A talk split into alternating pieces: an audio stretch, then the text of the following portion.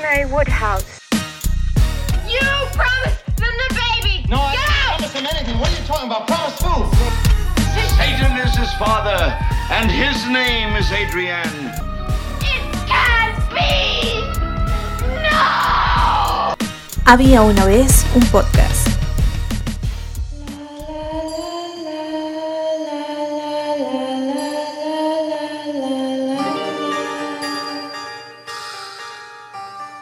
Bienvenidos a un nuevo episodio de Había una vez un podcast. Esta vez estamos acá listos para hablar de una película clásica, un nuevo capítulo de clásicos y también pues tiene mucho que ver con lo que es esta semana para nosotros que es Halloween. Un Halloween que no va a ser sencillo, pero de pronto va a ser como más ameno para la gente que le gusta quedarse en casa viendo películas de terror, ¿no es cierto? Hola Diego, hola Antonio, ¿cómo están? Bien, bien, Lina, muchas gracias. Contento de estar aquí. Hola. Bueno, entonces el día de hoy vamos a hablar de Rosemary's Baby. Los Woodhouse, un matrimonio neoyorquino, se mudan a un edificio situado frente a Central Park, sobre el cual, según un amigo, pesa una maldición. Una vez instalados, se hacen amigos de Minnie y Roman Castevet, unos vecinos que los colman de atenciones. Ante la perspectiva de un buen futuro, los Woodhouse deciden tener un hijo, pero cuando Rosemary se queda embarazada, lo único que recuerda es haber hecho el amor con una extraña criatura que le ha dejado el cuerpo lleno de marcas. Con el paso del tiempo, Rosemary empieza a sospechar que su embarazo no es normal. Esta película fue dirigida por Roman Polanski, una de las más reconocidas de este director y adaptada de una novela homónima de Ira Levin. También fue ganadora en ese mismo año en que salió en el Festival de Sitges. Bueno, hablemos de impresiones generales. ¿Qué les parece Rosemary's Baby en términos muy generales, Diego? No, pues de verdad, yo a mí me gustó, pero quisiera que hablara primero Antonio, ¿sabes? Porque él nos dijo que no se la había visto antes, que esa es su primera vez. Entonces quiero, cuando yo me la repetí, pues hay cositas que ya de pronto no me gustaron tanto, pues ya las hablaremos. Entonces quiero escuchar las primeras impresiones de Antonio como esa primera vez que te viste esa película. Sí, sí, es cierto, es la primera vez que la vi. Y no, pero yo entiendo por qué, por qué al final, por qué querían esta película tanto y realmente sí es bastante buena. Yo ya la había, ya la había escuchado mencionar varias veces, pero es la primera vez que la miro completamente. Y, y yo siento que realmente desde el principio sí te atrapa y desde el principio se vuelve así como muy incómoda. Y realmente de alguna forma sí logra, sí logra ser terrorífica, sí logra ser, sí logra generar temor, que es el objetivo, pero lo que más me llama la atención es que no es ninguna forma exagerada, sino que toda la película es siempre muy sutil y las escenas se van, son al principio son un poco lentas hasta llegar a los clímax y, y lo logra perfectamente, no es como que una gran producción con cosas así como con monstruos, yo creo que sonará muy cliché, pero ya, es cierto. Todo, más que todo es la intriga, es ese suspenso que se vuelve lo que es muy aterrador y eso fue, yo creo que eso es lo que más me gustó de la película. Sí, eh, es cierto cuando dices lo de lo que es muy sutil, eso es cierto, yo también lo sentí así, pero pues no, ya hoy en día estamos acostumbrados a otro tipo de terror, ya mucho más impactante y, y los sustos y ruido, aquí no hay nada de eso, pero yo la sentí bastante predecible, ¿a ti no, no, no te pasó eso? ¿Sí sabes, sí te mantuvo todo el tiempo como enganchado, esa intriga de qué es lo que va a pasar, será cierto lo que estamos viendo, lo que me imagino? O porque a mí me pareció súper predecible, ¿a ti no? No, no, no, no, no tan predecible, realmente, realmente a mí me funcionó bastante. No sentí que fuera Lo que pasa, lo que Sí, pasa de pronto es, que... porque ya la había visto, no sé, Lina, tú qué quieras eh, opinar ahí. Sí, o sea, lo que pasa es que yo entiendo lo que dice Diego porque, como bien decías, eh, hasta este punto, hasta el 2020, tenemos ya un género muy cultivado y que ha trascendido hacia varios, como hacia, hacia varias, ¿cómo decirlo? Como que ha- tiene vertientes, ¿no? Que es el terror. Pero pues obviamente lo que hay que revisar acá siempre acá con un clásico como este es obviamente la época en que salió y cómo marcó un precedente dentro, dentro de ese género del terror, ¿no es cierto? Porque creo que esta es la primera película que nos empieza a dar indicios de lo que es el género eh, volcado hacia lo satánico y hacia lo que es el demonio, cosas que no se veían antes o hasta ese punto en el género. Entonces yo creo que también esa, esa sensación eh, de ver por primera vez Rosemary's Baby y de pronto decir es que todo es predecible es porque obviamente eh, hay muchas películas que toman una fórmula y, esta fue pionera, ¿no? En muchas de sus formas de, poner en pantalla el misterio, el suspenso. Em, entonces yo creo que yo creo que uno lo debe mirar es como desde esa. Em, porque si tú vas a mirar en pleno el género del terror y que yo creo que ya es muy amplio hasta este punto, pues sí, muchas de las películas hoy en día son em, predecibles, como tú dices, o que manejan clichés, pero pues las formas a veces son diferentes. Entonces, a veces la historia puede conducir a lo mismo, como parecida a otra película que ya has visto, pero las formas, los personajes, el mismo ente o lo que va a, a no, claro, sino que el yo terror siento ser que, diferentes. que la historia no nos esconde nada, no se guarda nada, pues a excepción del el bebé al final. Pero, No, pero no como que hoy en día eh, fuera normal, y, y eso no, no, no necesariamente es bueno, pero probablemente si esa película le hicieran un remake hoy, el, el, el- habría un giro al final, sí, el wow, para generar el impacto de que, uy, esta chica quedó embarazada de, de Satanás. En esta película nunca te esconden eso, siempre estás sabiendo, no lo ponen en duda, ¿me entiendes? O sea, al menos lo sentí, sí, no sé si es No, porque ya me no, había a mí visto, no me parece. pero nunca lo ponen en duda de que la chica de verdad algo maligno tiene en su cuerpo. yo personalmente sentí que eso es- también es bastante independiente a la, a la narrativa porque yo creo que estaba buscando, buscando la película, vi que en- creo que el título en España, en España había sido La semilla del diablo, algo así.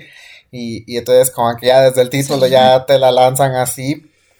Pero ah, realmente, independientemente de que sepamos que es su hijo, eh, por lo menos yo por los primeros 45 minutos, yo decía, "Y- yo decía, ¿y de dónde va a salir el terror ahí? Porque yo no le encontraba, no le hallaba las de dónde, cuándo iba a ocurrir. Sí, sí, y, sí. entonces, realmente, fuera de esto que tú dices que tal vez es cierto y que si lo hicieron con propósito, ¿no? De darnos el, el spoiler ahí, yo creo que la historia se va desarrollando y no, no, no se me hizo tan predecible aparte de esto de que el bebé es el Adán de Cristo. Uy, no, yo sí estoy muy en desacuerdo con lo que dijo Diego porque me parece que la película se basa precisamente en esa idea que quiere hacer, o sea, esa idea que quiere plasmar Polanski en el público y es de poner en duda precisamente lo que ella está viviendo porque uno está siempre del lado de Rosemary y hay un punto en el que uno sí siente eh, o empieza a dudar, como, ¿será que estoy tan loco como ella?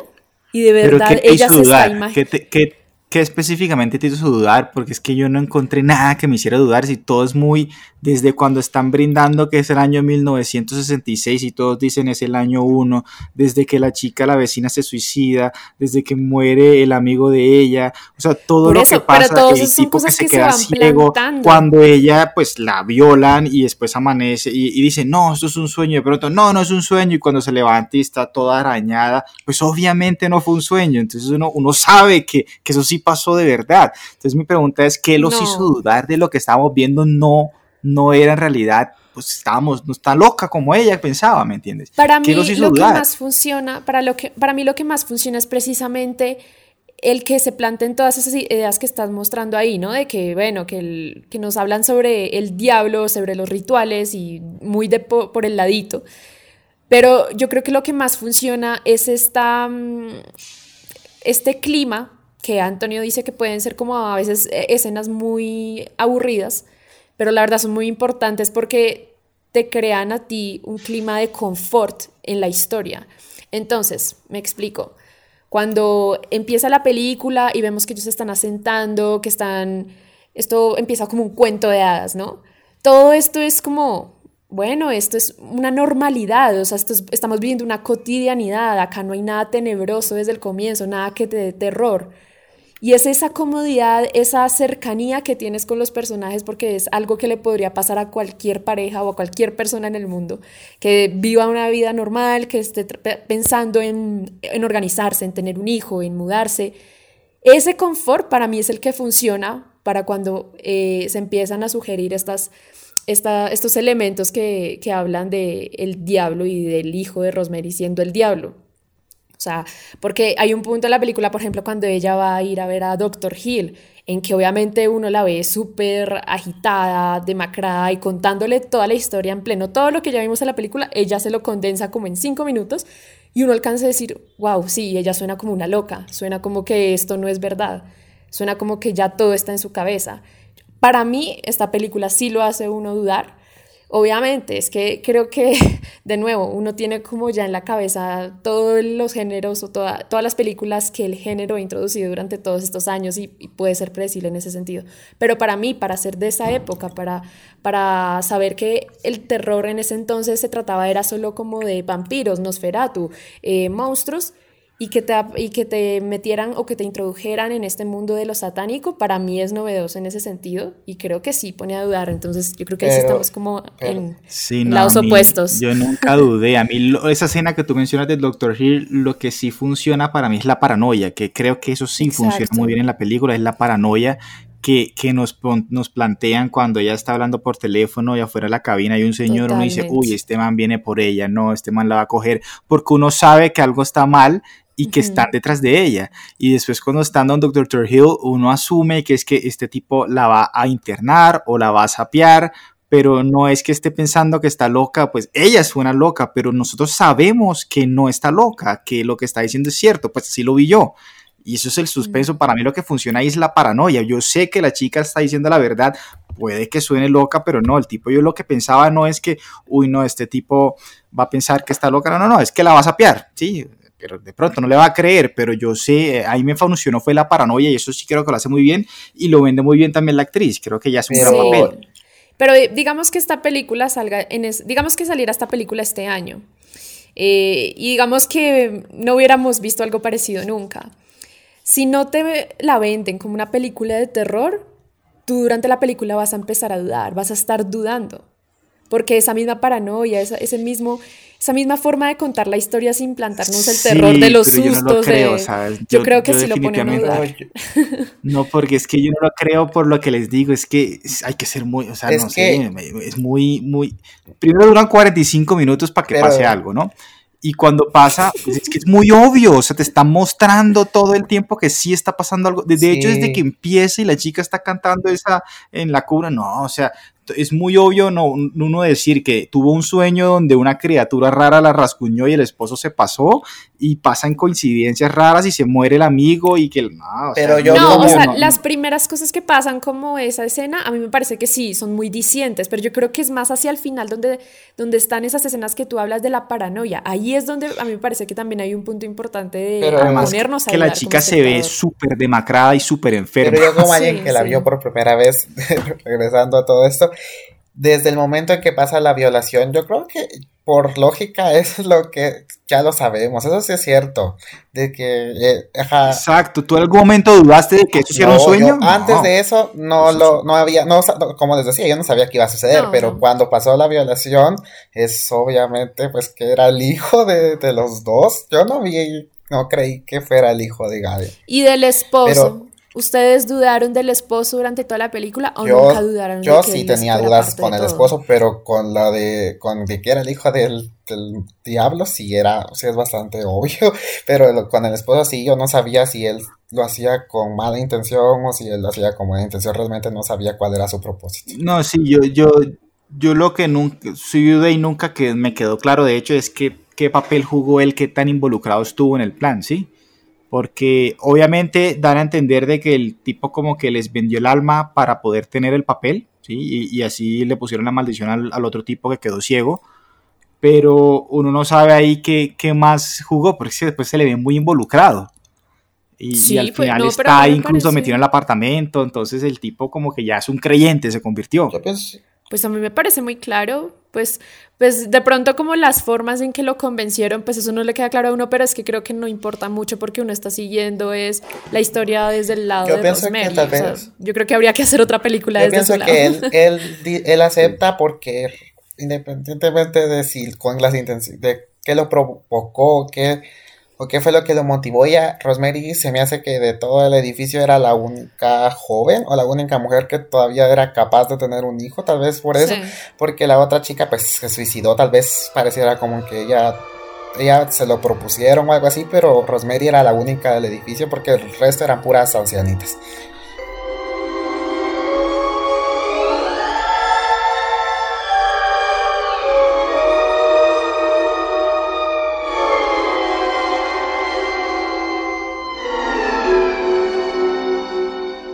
Además la, para mí no es sorprendente el hecho de que él aceptara ingresar a eso, porque el perfil que nos muestran de esposo y de hombre eh, no es de un esposo cariñoso o de una persona que Pero se es el hombre de los por su 60. esposa, sino como que Exacto, exacto. Es, es ese hombre cabeza de familia que está preocupado es por su carrera, que pues su esposa es eh, un aditivo a lo que es su plan de vida. Pero No, y, y obviamente. que tener un hijo no para es- él no es la prioridad, sino es como, ah, vamos a complacerla a ella. Sí, y él lo dice como, ah, tengamos un hijo porque no te he puesto cuidado. Así se lo dice y muy de frente. Y ella, ay, sí, por fin. No, es... Entonces yo creo que eso nos sorprende.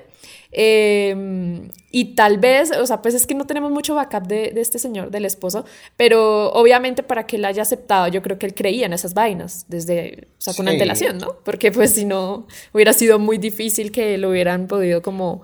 Pero sabes que yo no creo cuento. que creyera antes, sino que se convenció cuando le dan la llamada de que el tipo quedó ciego, porque él sí se le ve ahí de Mm, verdad que está como, como, como preocupado, como, uy, esto, esto va en serio, esta gente lo logró, Sí, sí. porque sí se le ve un poco consternado, pero yo creo que ahí se convenció y, y pues ya, se volvió un fiel creyente. Exacto, o sea, ahí se lo demostraron. Sí, ¿no? Y él, él- él todo el tiempo cu- cuando le preguntan, por ejemplo, en la fiesta eh, sobre el otro actor que quedó ciego, como que él también medio se alcanza como a sentir mal, pero como Sí, en un sí, sentido sí. de ojalá no me descubran, como muy misterioso, obviamente.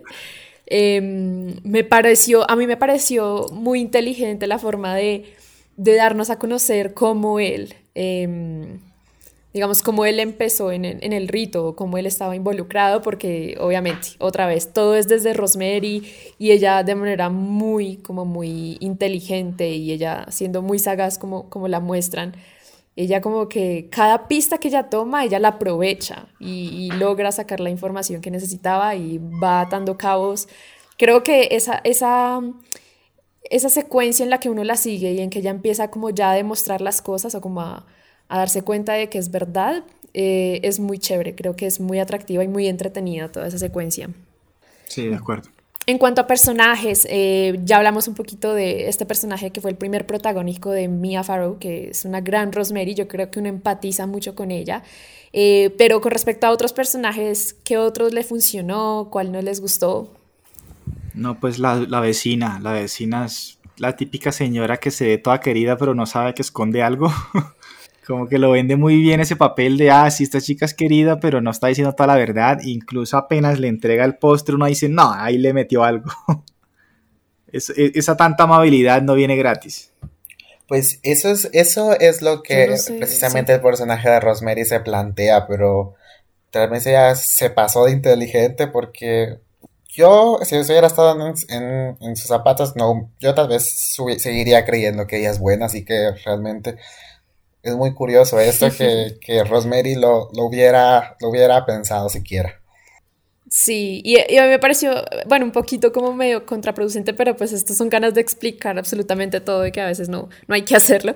Pero es que ella, siendo muy inteligente, como se muestra al final, uno se pone a pensar, pero porque al principio, cuando tuvo los dolores, cuando vio que nada le ayudaba, que ella estaba en sufrimiento, yo creo que el instinto de madre es antes de que le digan las amigas cómo ir a buscar una segunda opinión, ¿no? Porque el doctor no le está ayudando a su dolor. No, y es que el doctor le dice como tranquila, sí. ya pasarán, síguete tomando el batido. O sea, ahí eso me pareció como, no, como que no iba con la personalidad que nos, o con la ¿cómo inteligencia no? que O sea, nos mostraban muy después. Muy de ella. ingenua, ¿no? Exacto. No, es que se ve demasiado mal la chica, o sea, el maquillaje Mm. bien, la chica se ve acabada y uno la ve y dice, por favor, busca ayuda, o sea, no tienes que tener las amigas para que te digan eso. No, y que ella confía que- mucho en su esposo, ¿no? O sea, es como lo que Es- dice Antonio, es el hombre de los como muy 60, vulnerable, pero ella sí. es, exacto, ella siempre tiene que estar eh, se tiene que sentir arropada por lo que diga su esposo y, y, como él estaba de acuerdo y estaba en todo el rollo y pues yo creo que también es por eso, ¿no? Como que, pero es como el punto, hay un punto de inflexión en el que ella dice, bueno, no me importa si mi esposo no, no, no aprueba lo que voy a hacer y voy a empezar a investigar, ¿no? Pero y creo que ya ella lo hace ya después de saber que él está en eso, ¿no es cierto? Porque antes sí no. Sí, pero yo algo que pensaba, yo, yo al principio pensaba de que realmente solo eran los vecinos, que son los Casabets y el y, y Kai, que ellas eran nada más solo ellos tres, pero al final, eso sí no me lo veía venir, que toda la gente junta, eso se me hizo muy Agatha Christie, pero funcionó. Es el edificio. Sí, pero Sí, yo creo que era predecible tal vez que los tres tenían algo que ver, pero es que es toda la gente, es que es todo gran, sí fue muy, eso sí fue, eso sí me gustó. ¿No te gustó? No, sí, sí, eso sí fue algo que me gustó. Sí, sí le gustó. Ah, sí, sí te gustó. Sí, sí, sí, es todo el edificio y, además el edificio, pues, el apartamento bonito y todo, pero sí tiene ese ambiente como... Pero en la vida real también era así, ¿verdad? También hubo, hubo cosas macabras ahí, ¿no? No sabes. sí, ¿verdad? Sí, es un edificio importante. Y además que por ahí cerca fue, mm, pues este es el edificio Dakota, que si no recuerdan es el edificio en el que el callejón trasero asesinaron a John Lennon. Es el mismo edificio. Em, y también hay una historia detrás por ahí de ese vecindario, porque en realidad Polanski sí se dedicó también, es que también quiero hablar un poquito de esto porque creo que Polanski era muy de meterse en el rollo de, su guion y, de lo que estaba adaptando y él sí se dio como la tarea de buscar locaciones que fueran muy cercanas a lo que decía la novela.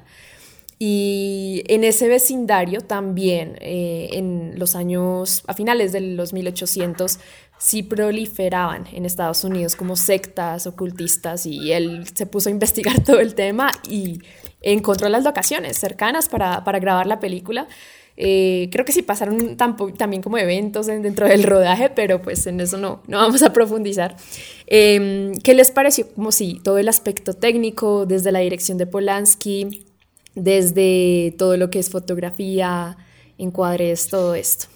yo creo que es muy bonita, está pues, muy bien hecha obviamente la película y, y, lo que a mí sí me gustó de los encuadres, lo que te decía de la paranoia, eso sí hmm. me, me vendió totalmente eh, la forma en que encuadra a veces en el rostro de Rosemary uno puede ver lo que está pasando en el fondo y uno siente, uh, vienen por ti, chica, te va a pasar algo malo, o cuando ya está desesperada que quiere ver hacia al amigo y nada, nada encuentra. Pero en, el texto, en el guion como tal, yo sí, de pronto es por la época, ¿no? Pero ya, una frase que, un, intercambio de diálogos que anoté porque me pareció fue muy chistoso, es cuando la chica se suicida y van llegando los, los, viejitos y le dicen como el policía, ¿tienen una chica viviendo con ustedes? Y el tipo, sí, ¿qué pasó? ¿Hubo un accidente? Como pues obvio, hay un accidente abajo, un poco de gente. Y el tipo le dice el policía, más les vale que se preparen para las malas noticias. sí, no, son formas de hablar y la época. Es la forma de la época, me imagino, ¿no? Pero pero no, o sea, del resto de la historia se demora mucho en arrancar para mí, eso son 45 minutos para que pase la escena de la violación, 50 y pico minutos para que le digan que está embarazada. Pero una vez ocurre eso, como que ahí sí no para y entonces todo el tiempo van pasando una que otra cosa, la chica peor, la chica peor, y uno está esperando, bueno, van a ser, van a ser el bebé. Y a mí sí me gusta mucho el detalle de que no muestren el bebé. Uno se queda con la cosa de que lo van a mostrar y brota. No, no te lo van a mostrar y, te tienes que quedar con, en tu cabeza, ya te harás la imagen de cómo son esos ojos. ¿Qué pasó en los ojos? Que ella dice, ¿qué le pasó a los ojos? Pero eso me gusta también que no sale muy clara al momento de la violación, no es como muy explícito tampoco sino que solo se ve como ciertas pinceladas, pero es cierto porque también, si esta película, regresando a lo que decía Lina, que si fuera, saliera en estos tiempos, pues a ver ni qué hubieran hecho, ni qué digitalización hubieran utilizado, y, y sí, esa siempre queda ese suspenso ahí que creo que también lo hace tenebroso de cierta forma. Pero sí, de ese punto sí, sí, sí para Polanski. Y claro, para nosotros obviamente todo lo que puedan marcar a cómo está narrada es sutil por lo que ya hablábamos, es que ahorita todo es muy explícito y todos son monstruos y todos son apariciones y todos son jump scares y sonidos fuertes. Y por eso yo creo que, que, en su tiempo como que se adaptó demasiado a esta película, porque hubiera sido como un golpe como brusco, ¿no? Como para los 60, eh, llegar con una película, por ejemplo, como El Exorcista, que ya llegó después de, no sé, unos 8 o 10 años, eh, en el que ya de pronto como que la gente ya estaba más acostumbrada a ver un poco más de variación en el terror. Pero como el exorcista muestra todo así, esa, el feo, el gore y todo. Aquí no, aquí es Exacto. Pero mira, o sea, sin, sin, sin Rosemary's Baby no hay el exorcista, porque es la primera que se arriesga a, a contar en el cine y, y, yo creo que en una sociedad todavía muy, muy religiosa. Eh, lo que puede ser el terror, pero desde lo demoníaco. Sí, también cuánta gente no, tal vez no se llevó sí, la decepción que pues antes no había no, tantos trailers, tantos pósters, tantos adelantos y todo eso. El bebé de Rosemary pues más suena una comedia romántica y tal vez, no sé, me imagino que muchas personas no se esperaban eso cuando fueran a los cines. No, y que, de nuevo, para mí funciona también mucho eso, como yo entiendo que puede ser un poco lenta porque te, te, la vende como una película de terror y estás esperando a que pase algo, que pase la violación, ¿no? Pero yo creo que esa primera parte por eso funciona tanto, porque es algo cotidiano, es algo como agradable, es como esa zona de confort. Y ese, esos diálogos que para uno ahorita son como medio humor, solo le dan a uno la indicación de que siempre ha existido una delgada línea entre el humor y el terror. Y, y yo creo que, que son géneros muy cercanos en el sentido de que las cosas se deben dar de manera muy visceral para, para el espectador, ¿no? Yo creo que en ese sentido siempre han sido muy cercanas. Obviamente la intención de Polanski con esos diálogos no era eso, pero hoy en día funciona en ese sentido, yo claro, creo. Claro. Y como que sí, uno se siente medio viendo como una comedia romántica, eh, viendo cómo se asientan, viendo cómo es la relación de ellos, que para los modos de ahora bueno, y, y, con todo el movimiento feminista, yo creo que hay muchas cosas que reprochar, pero como no es el centro de la película, entonces pues eh, no hay modo de actualizarla y no es necesario porque no es lo central, pienso yo. ¿Qué les pareció el tema de los objetos? Es que me parece interesante el uso de, de los objetos, de, de, la distribución de los apartamentos. Primero el, el amuleto, ¿no? El que le entregan, como que siempre hay un elemento en estas películas de terror que puede significar algo y, y a mí siempre me pareció un poco misterioso el tema. ¿Ustedes qué les pareció? A mí la carne. Uy, sí, la carne. Los licuados. No, y me parece interesante porque ella como que empieza a comerse la carne, pero como que no es ella. Gusto. No es ella en ese mismo momento y se mira en el reflejo, sí, se mira en el reflejo y se da cuenta que está comiendo la carne cruda. O sea, eso me pareció muy, muy tétrico porque es como, son como momentos de trance, como momentos en los que ella no se siente ella misma.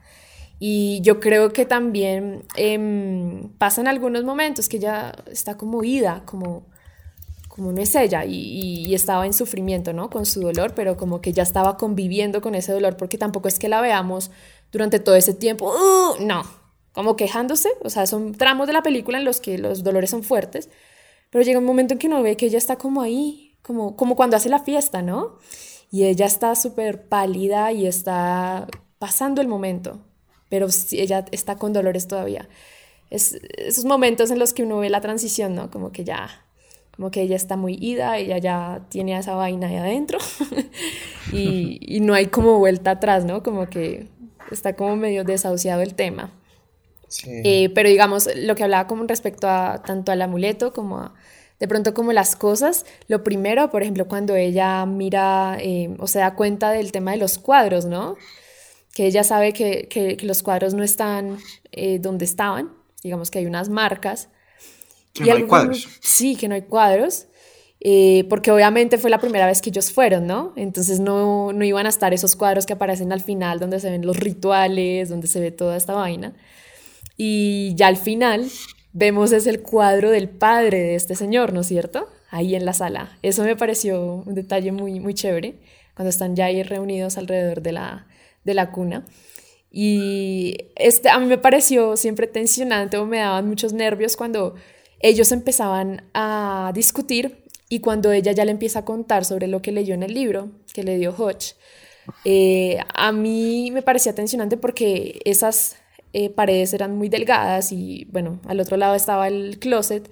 Yo siempre sentía que los estaban escuchando o que los estaban vigilando y porque ahí no sabíamos en pleno si el, si el esposo estaba metido en el cuento.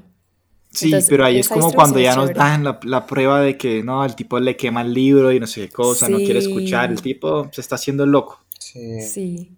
Y esa toma cuando ella entra al, al closet, ¿no? Y ve por el, por el rabillo de la, de la puerta del closet y, no sé, es una toma muy bonita para, para lo que es el, el estilo, ¿no? De, que, que quiere mostrar Polanski así de, de terror y de, y de suspenso y de tensión.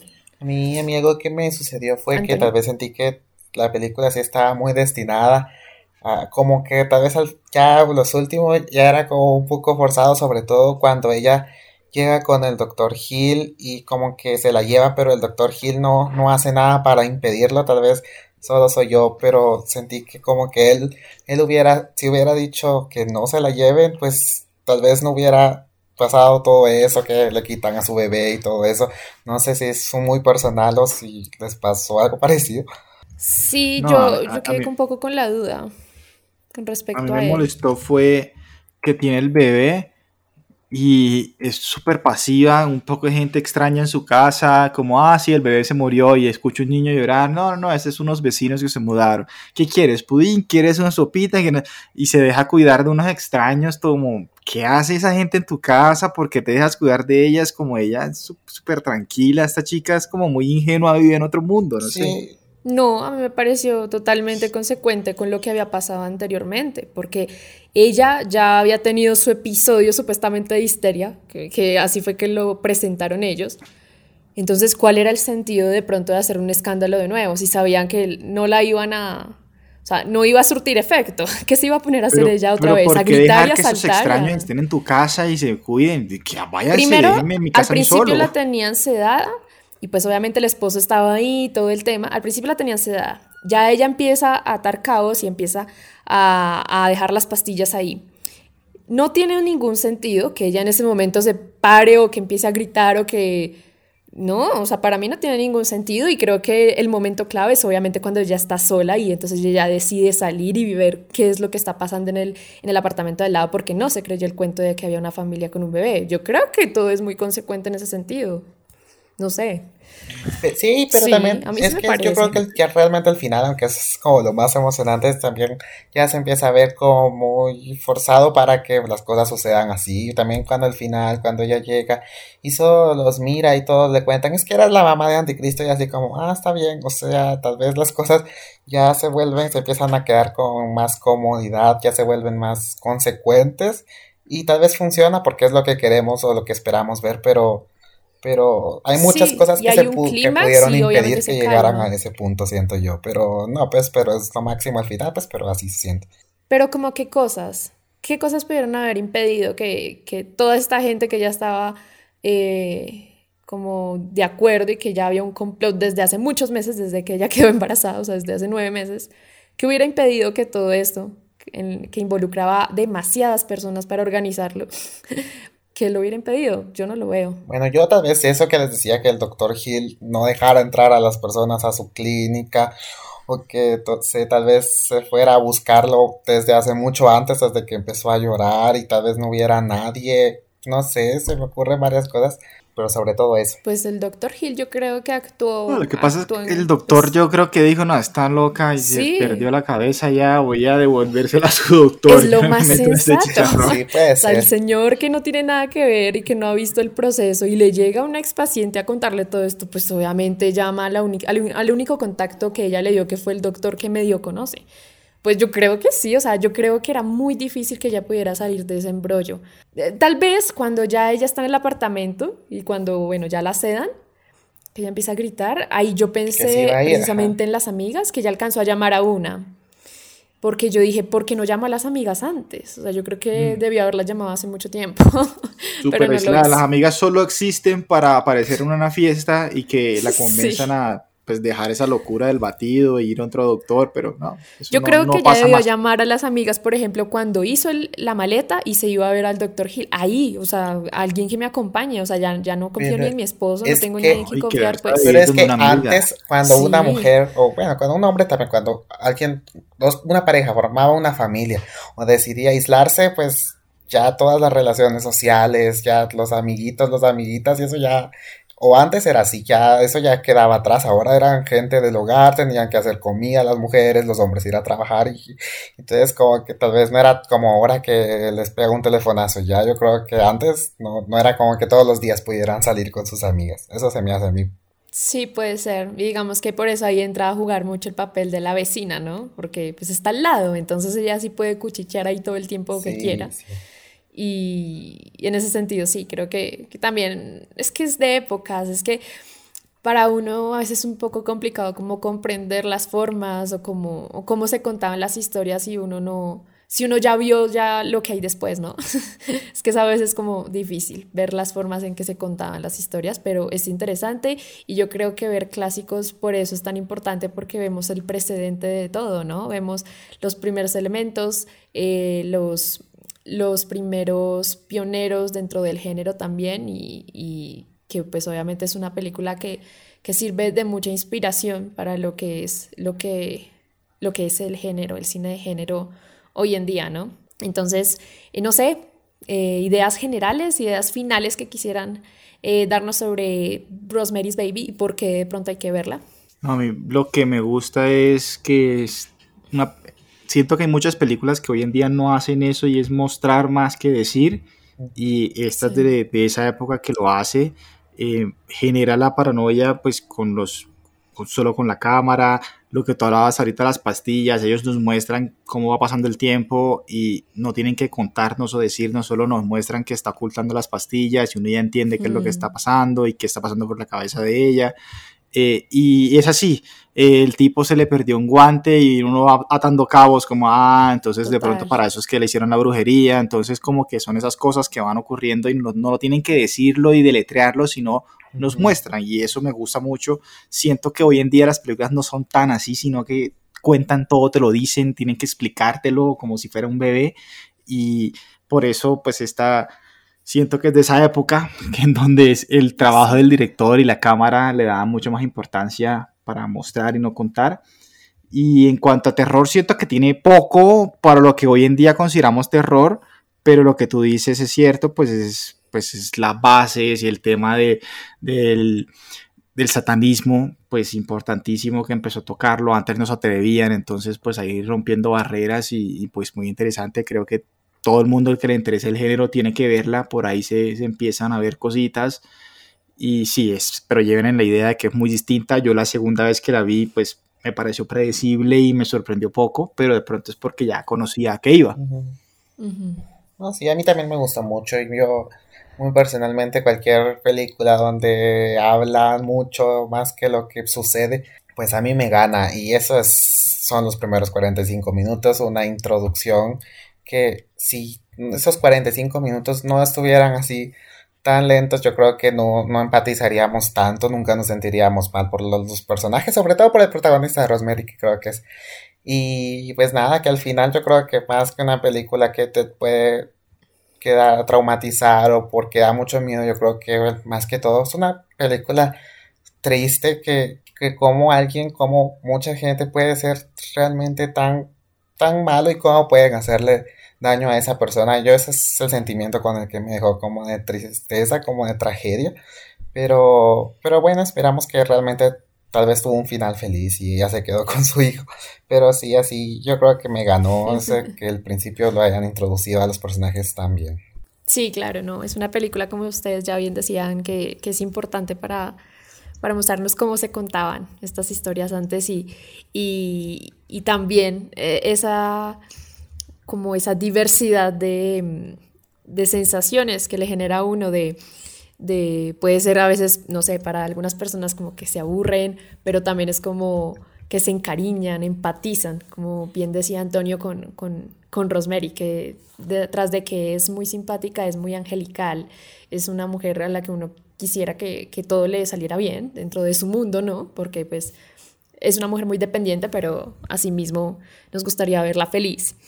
Y, y que el final marca algo muy importante y es em, mostrarnos como este clímax y, y, cómo eh, generar terror desde el mismo suspenso y también el uso del sonido. Creo que el uso del sonido ahorita en las películas de terror ha sido como muy replicado, como que se, se maneja como el mismo patrón, el de los golpes, el de las, sí, como esos sonidos que generan los jump scares, pero acá se, se utiliza de una manera muy, no sé, como muy armónica, como puedes escuchar música clásica, pero con sonidos como hirientes, como al estilo psicosis, como son unas mezclas bien interesantes que, que te generan como un revoltijo aquí en el estómago como medio extraño y sientes que estás viendo algo que nunca habías visto. Yo creo que ese es el éxito también de, de Rosemary's Baby.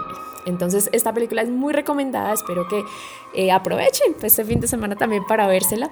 Y eso fue todo por hoy en este episodio de eh, Clásicos de Había una vez un podcast. Así que no olviden seguirnos en nuestras redes sociales como arroba sin episodio y arroba ojoscuadrados.com.